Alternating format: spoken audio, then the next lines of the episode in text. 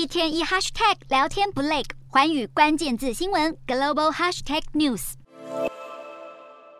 各国领袖聚首印尼 G20 展开紧凑的外交行程，其中最忙碌的非中国国家主席习近平莫属。习近平十四日抵达会场后，就先与美国总统拜登展开 G20 重头戏拜习会，隔天十五日又马不停蹄的和法国总统马克宏、南韩总统尹锡悦与澳洲总理艾班尼斯面对面会谈。习近平与艾班尼斯会谈是澳中关系紧张五年多以来，两国领袖首次正式对谈。中国政府近年来在印太地区扩展战狼外交，导致澳中关系急转直下。不过，政治立场中偏左的艾班尼斯今年上任后，恐怕会比前朝政府更亲近中国。艾班尼斯十四日一抵达印尼，就向媒体提到与习近平会面一事。另外，G 团体另一大焦点是习近平会不会借由本次出访与印度总理莫迪来一场默习会。两位领袖自2020年中印边境冲突以来，就从来没有坐下来对谈过。要是默习会成真，不但有望成为印中对立局面的破冰契机，还可能牵动台海局势。外界认为，中国可能会拿边界争议当筹码，换取印度对一中政策的支持，并要求印度不要介入两岸问题。